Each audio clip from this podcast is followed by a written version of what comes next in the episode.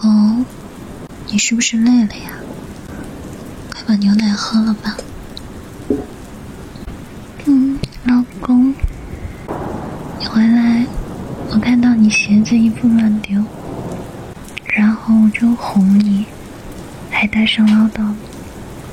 对不起啊，我老公平时一回来就知道把鞋子放好，衣服挂好。今天没有这么做，一定是在公司受到欺负了吧？我当时没有考虑到你的感受，就一直唠叨你。老婆看出来你是心情不好，对不起啊，老公，抱一下吧。不许生我的气，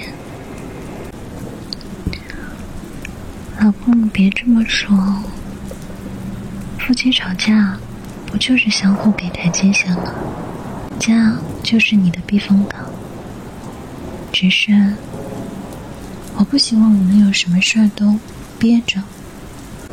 我希望我们当天的问题当天解决，否则我们的心就越来越远了。